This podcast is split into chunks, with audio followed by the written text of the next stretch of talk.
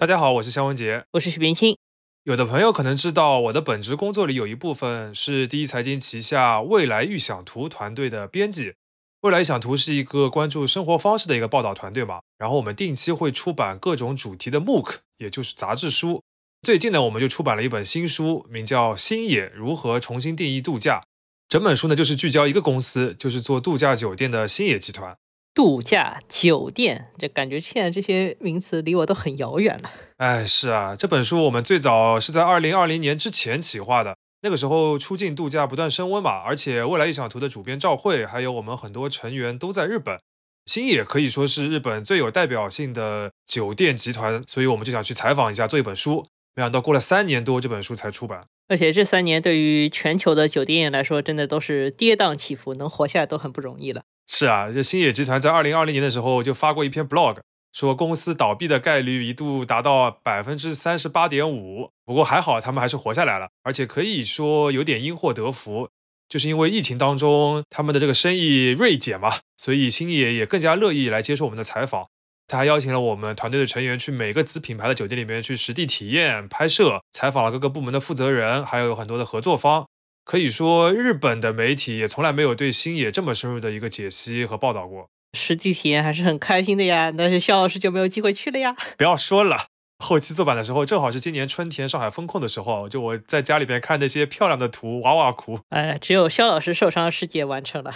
嗨，当然啊，这本书里边不是只有美图，还有很多深度的挖掘嘛。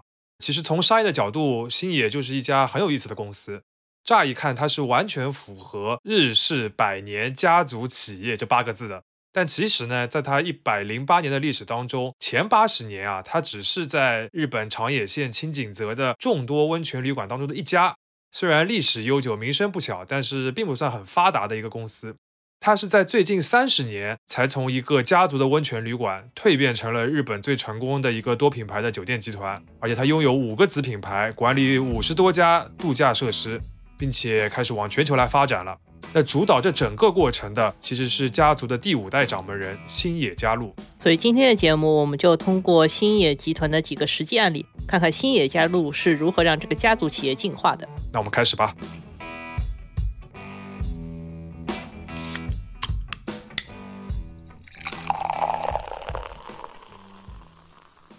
这里是商业就是这样。那在讲最近这三十年之前，肖老师还是先给大家铺垫一下前八十年的故事吧。呃，还是有必要的。那我们先来说一说星野家族的大本营，就是青井泽。这是日本享有盛名的一个度假胜地啊。它在日本长野县的高原上，海拔大概一千米左右。从东京乘新干线的话，大概一个小时就可以到了。那在明治维新时期啊，很多外国人刚刚来到东京嘛，他们就发现青井泽是个很好的避暑胜地。你知道东京夏天很热嘛？欧洲人其实挺受不了的，所以他们就开始在这里建别墅、开餐厅、开美术馆、教堂等等的，清井泽就热闹起来了。哦，所以清井泽才会有这么多西式的建筑了。对的。然后随着名声越来越大，日本人也开始在这里建度假的设施，开了很多日式的温泉旅馆。这其中呢，星野家族就是比较早的一个先驱者，他的初代掌门人叫星野家助，原本是在清井泽附近做纺织生意的。赚了很多钱，据说还一度把生意拓展到美国去了。然后在一九零四年的时候，他就在青井泽置业了，买了很大一块地。那到了一九一四年的时候呢，家族的二代的掌门人叫星野国次，就在这个地方开挖了星野温泉，然后建了一个温泉旅馆。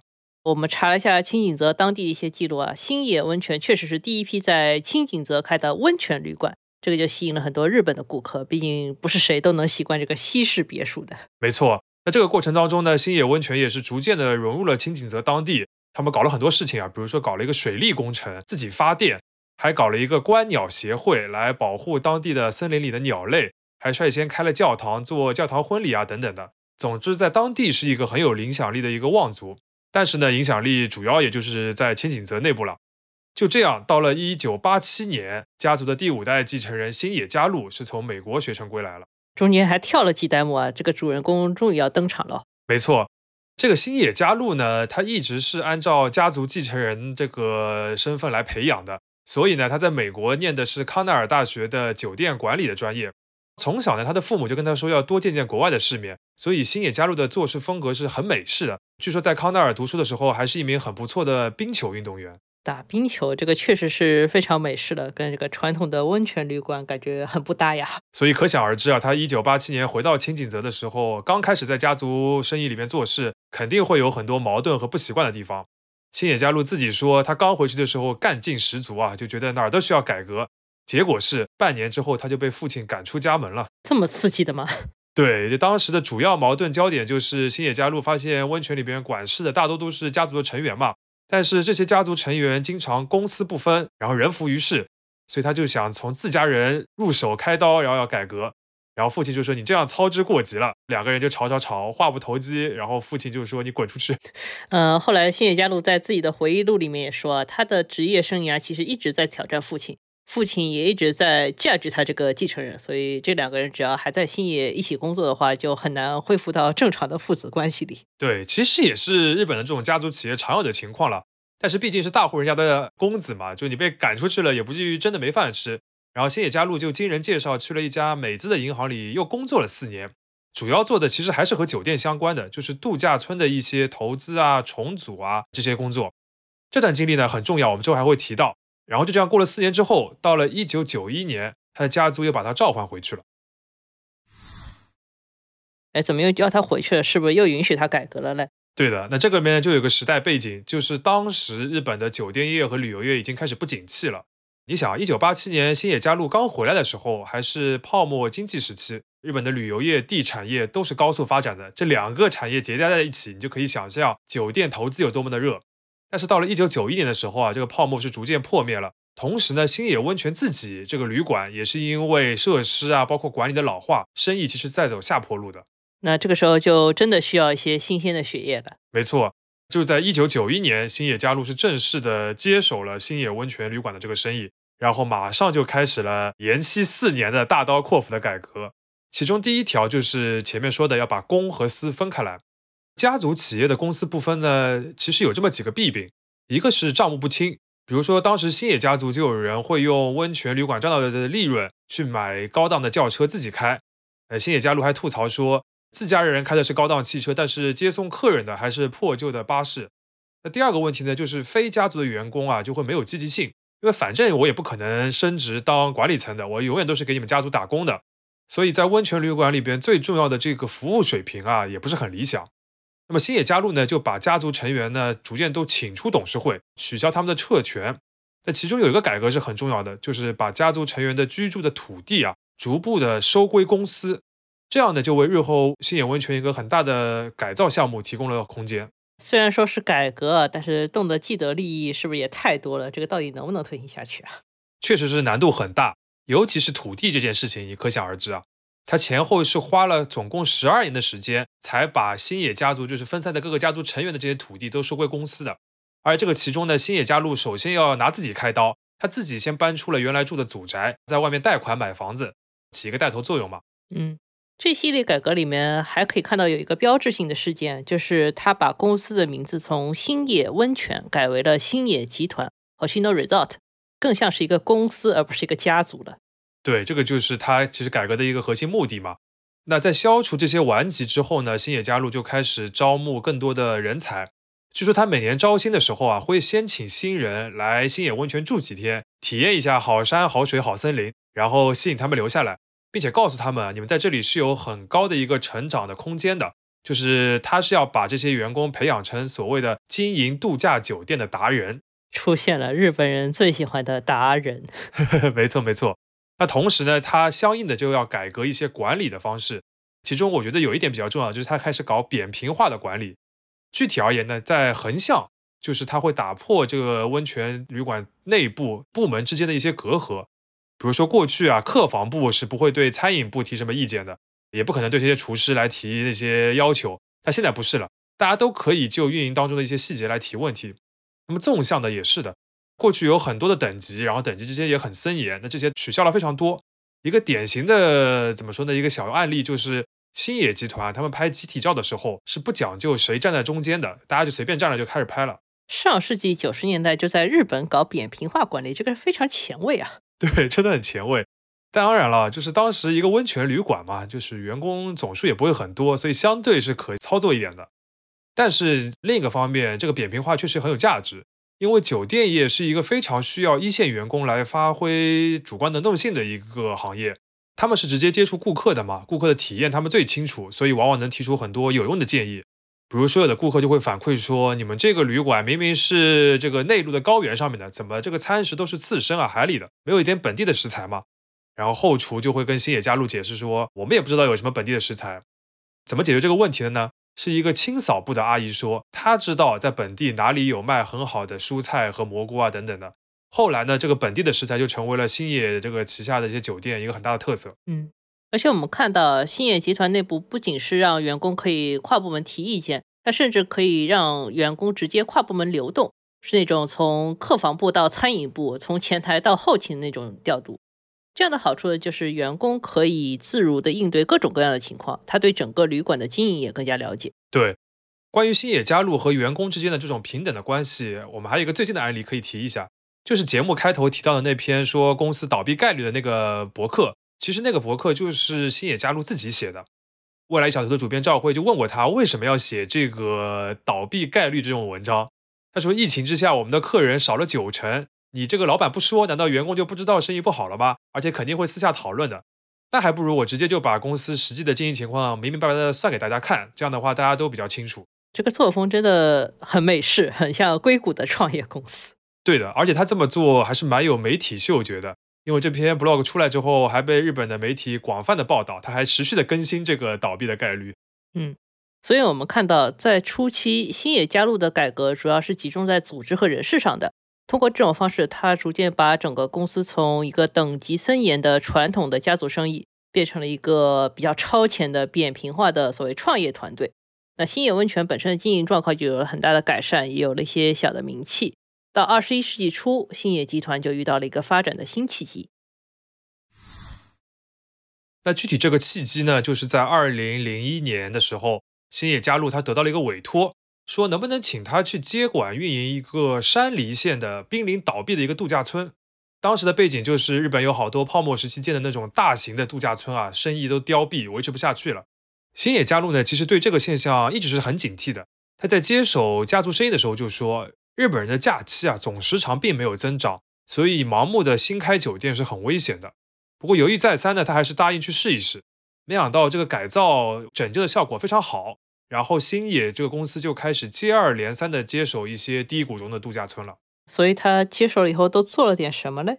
这里呢，我们先不介绍山梨县的这个例子，而是来说另一个很著名的度假村的改造，就是位于北海道的托马木度假村。这个例子呢更有名也更典型一些。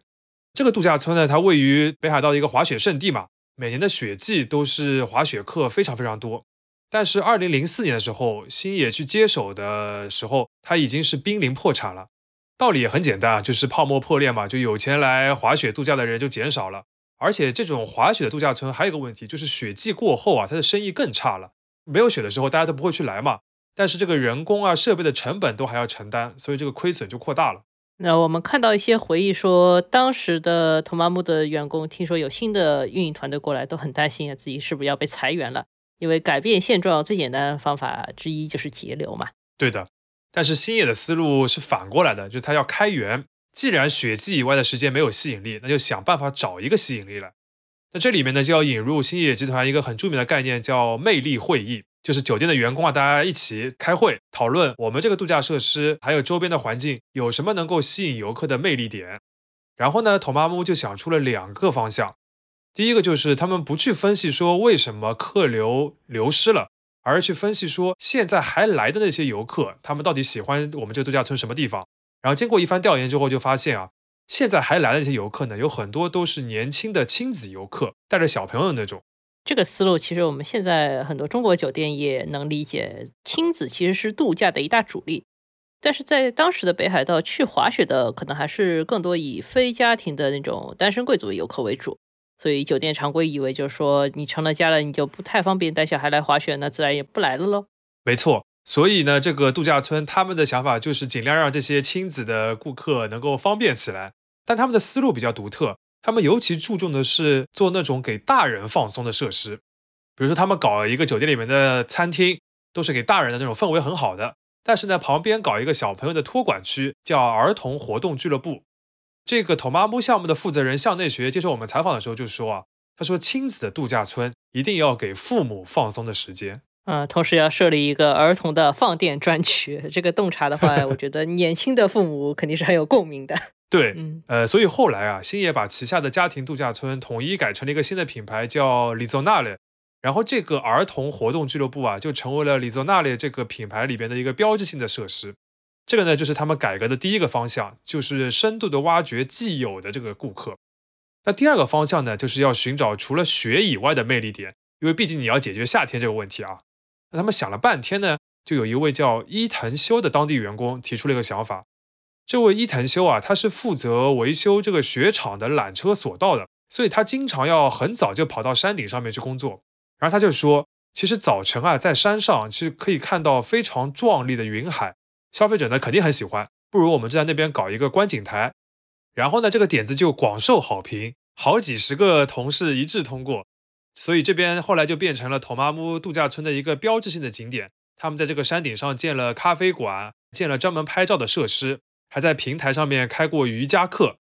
到了二零一八年啊，这个云海特雷萨这样一个景点就已经接待了一百万人次的游客照片书里面都有，大家自己去看啊。啊，真的是很漂亮。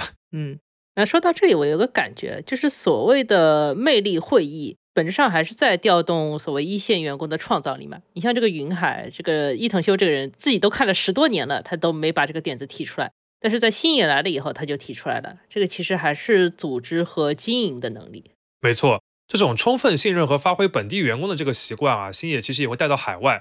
他现在在巴厘岛和台中都有那个度假的酒店嘛，星野就会有意识的主要聘用当地人，并且让他们深度的参与到前期的策划和设计当中，因为他们可以提供很多只有本地人知道的信息，比如说爬到这个地方能看到最好的风景啊这种点，这种信息对度假来说其实是很有价值的。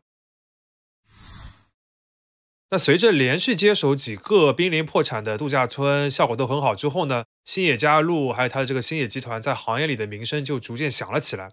二零零六年啊，就 NHK 推出了一个很有名的纪录片节目，叫《Professional s c o d o n o l u g i》，中文就叫《行家本色》，就是每期跟拍一个各行各业的专业人士。这个节目的第一期就是星野加入。那除了输出运营能力之外呢，星野集团在二零零五年的时候还做了一个自己的酒店项目，是奠定了行业里面的一个标杆的地位吧，就是红西诺亚清景泽。它呢其实就是在前面那个近百年历史的星野温泉旅馆的原址上，重新建了一个全新的度假酒店，取名叫红西诺亚，那中文呢就是翻译成红西诺亚。后来这个品牌也成为了星野旗下最高端、最有名的一个品牌。这个虹夕诺亚，就是你去看那种报道，都说它最大的特色是什么呢？就是所谓的非日常感。它会用很多的设计和服务，让你沉浸在一个非常放松的度假的状态里边。嗯，它有些体验真的很有名啊，比如说京都岚山那家虹夕诺亚，就是你一定要划船走水路才能进入到这个酒店里。对，就是这种氛围感。然后你去看很多的那个顾客的评价，都是说它的建筑啊、景观啊和自然融为一体等等的，这些都是顾客角度的。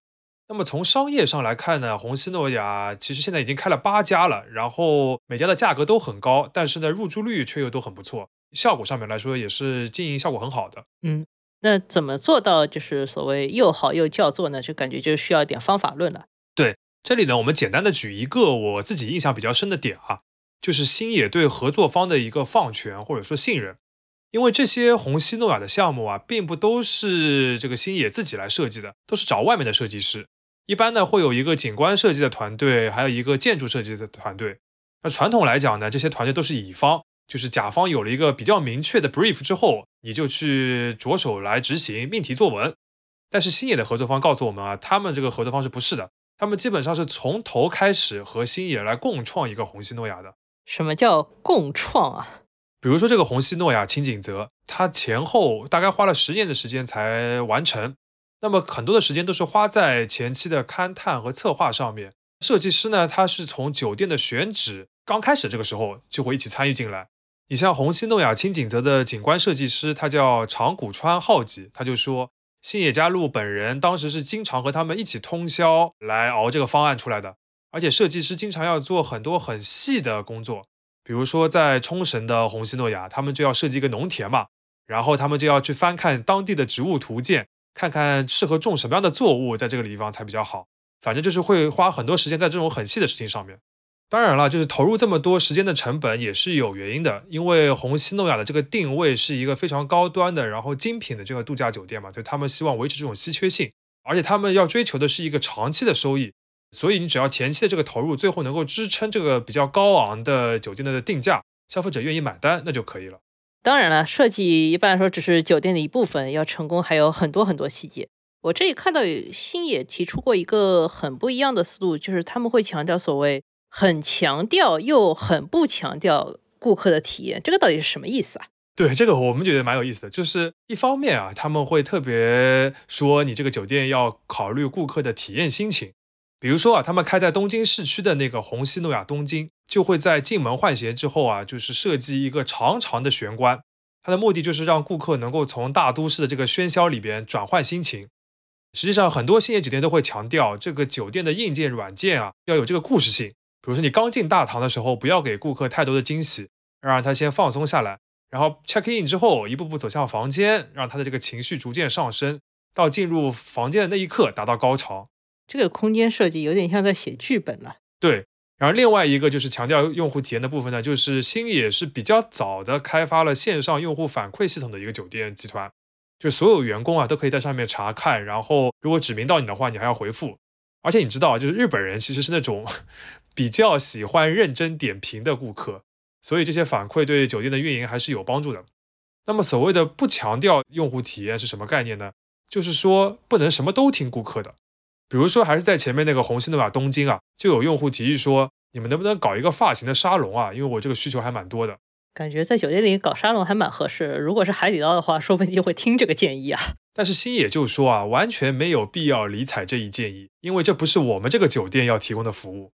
说到这里呢，还有一个相关的点，就是星野内部不是强调平等吗？其实这个平等也包括员工和顾客之间的这个互动的平等。就是星野要求的不是那种低眉顺眼的，然后把消费者当上帝的那种服务态度。他们说。员工应该是把消费者当做来我家做客的客人的那种用心招待的感觉，那自然也不会就是说百依百顺，什么都答应你。那说实话，日本人招待客人其实已经够客气了，我们家招待客人才不会这么体贴了。没错。那关于红西诺亚这个品牌呢，我觉得还有一个点值得一提，就是我们前面不是一直说星野加入改革改革，好像他把家族过去的东西都抛掉了吗？其实不是的。在红西诺亚清景泽这个项目里边，我们就能看到，他其实继承了很多之前家族的一些遗产。比如说，这个酒店是继续使用并且优化了那个上世纪初建的水利系统。然后呢，他们仍然把森林的观鸟作为一个重要的酒店的体验。教堂婚礼呢，也是一个很重要的业务。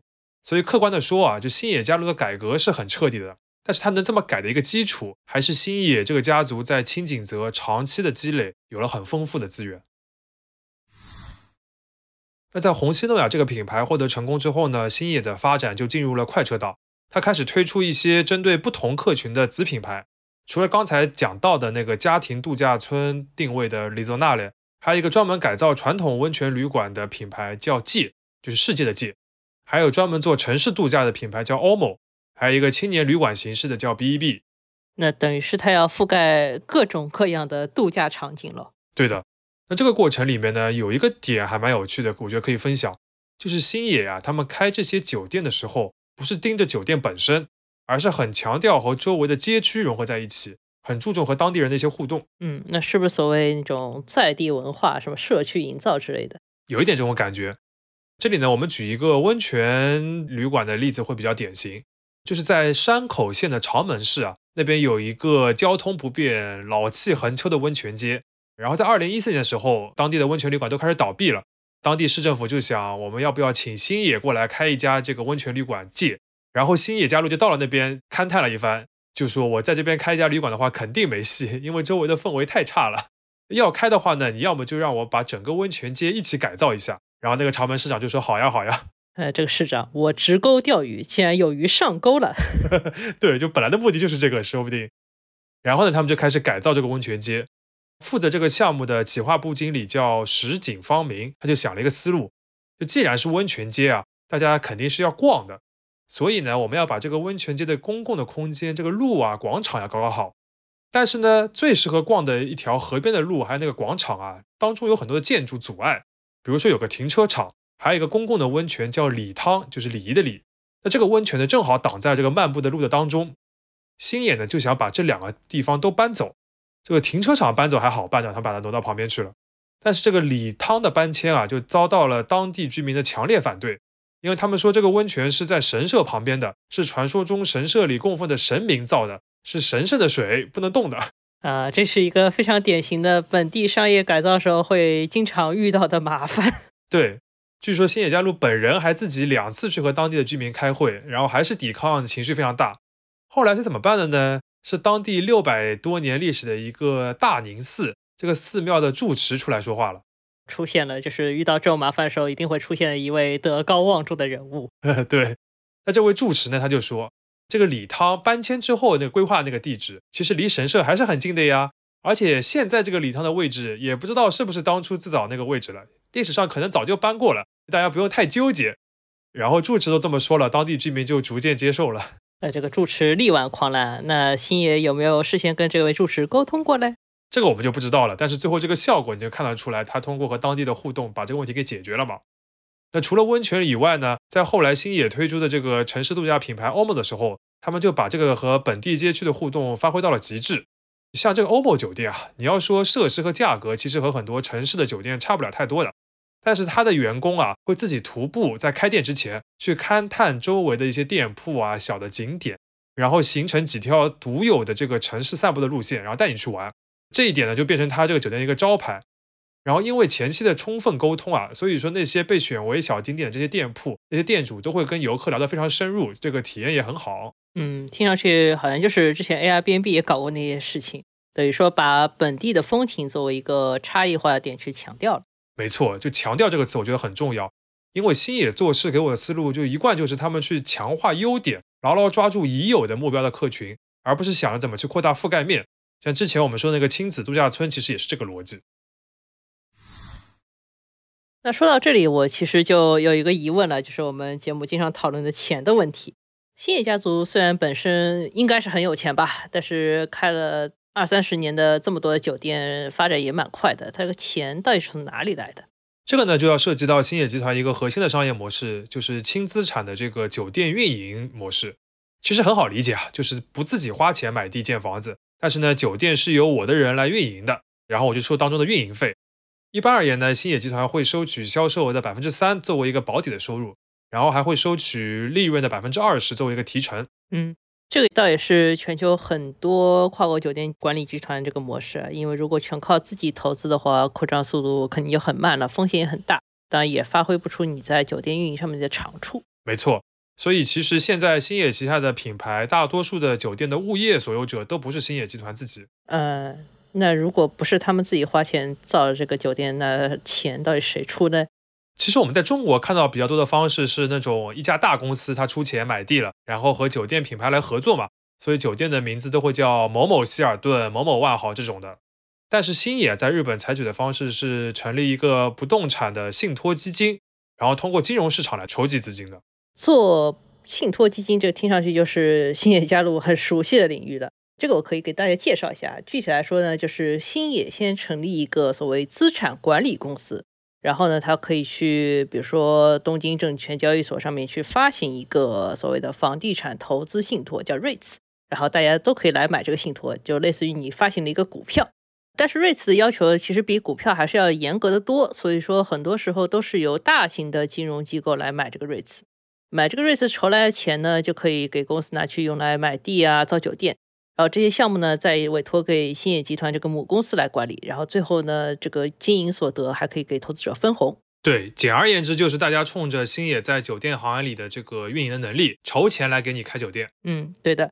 当然了，星野集团自己也会往这个信托里面投钱，这个是基本的。嗯，这种房地产信托的模式对于投资者来说呢，优点是可以保持一个长期的收益。因为像瑞斯的核心资产一般来说都是酒店、办公楼，或者说经营情况比较好的一些购物中心，这种都是做几十年生意的。那只要这个标的本身比较优质，管理比较可靠，租金有一个稳定的增长的话，是可以稳定赚钱的。那我们也看了一下星野的这个瑞慈的业绩，还算蛮好的，因为它是每半年发一季财务数字嘛。疫情之前，它每一期的净利润，就是每半年的话，是可以达到近三十亿日元，折合成人民币的话，大概是一亿多。那疫情之后呢，净利润是缩水了快一半，但还是盈利的。那这个模式呢，对于星野来说还有一个好处，就是确保了自己对项目从头到尾的一个掌控，因为它这个投资者比较分散嘛，不是独一家。他也不太会去干预你的经营，当然了，就星爷也会和一些独资持有物业的一些合作方来合作的，比如他在内地的首个项目天台山家住酒店，这个物业就是绿城的，那星爷呢，他不是从头开始参与的，当然他也会想办法来融入一些自己的理念。关于这个部分呢，呃，具体的一些故事可以看书里面的介绍。嗯，讲到这里呢，我有个感觉，就是星野佳路不是当初被赶出家门去银行工作那几年嘛，其实还是很重要的。日后兴业集团的发展里面，他对金融体系的这个熟悉，还有他的一些人脉还是很重要的。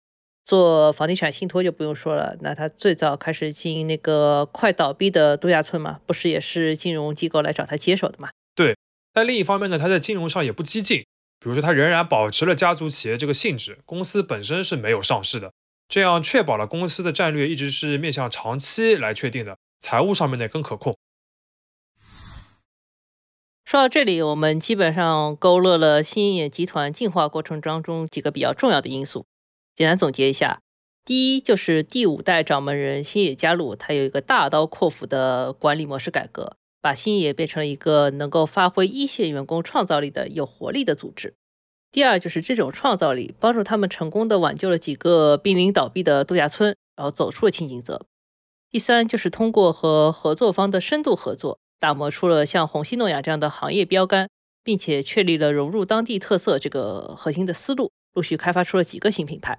第四个就是通过像不动产信托基金来建立的一个轻资产的运营模式，加速了扩张。啊，于老师总结的很清楚了。那到这里呢，我还是打个广告，就是今天我们节目对于星野的介绍啊，其实只是一个很简单的概括。那这个品牌呢，其实还有很多有意思的细节。比如说，我们采访了为他们设计服装、设计酒店商品，还有设计餐饮的一些负责人，还采访了星野加入本人投资的一个啤酒品牌。这个品牌的营销非常有趣，说不定可以单独做一期节目。那最近呢，我还会做客有台锦湖端会议，从一个更个人的角度来聊聊日本度假这件事情。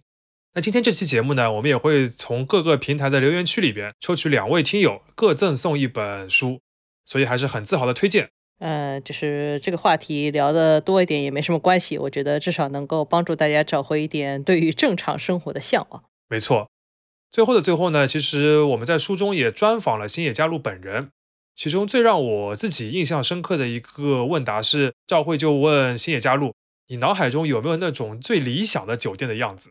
然后星野加入的回答说没有，因为我做酒店不是因为兴趣，而只是因为工作。这个其实和我们在星野的酒店里面看到的那种非常用心的细节完全的不一样啊！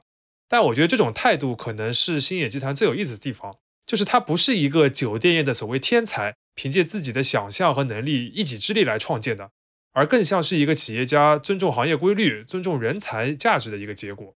商业就是这样。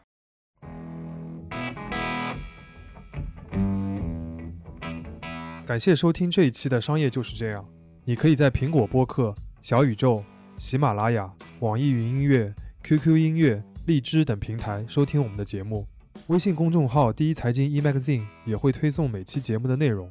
如果喜欢我们，欢迎你在苹果播客给我们五星好评，并期待你在各个平台与我们交流。尤其欢迎分享你感兴趣的话题。下期见。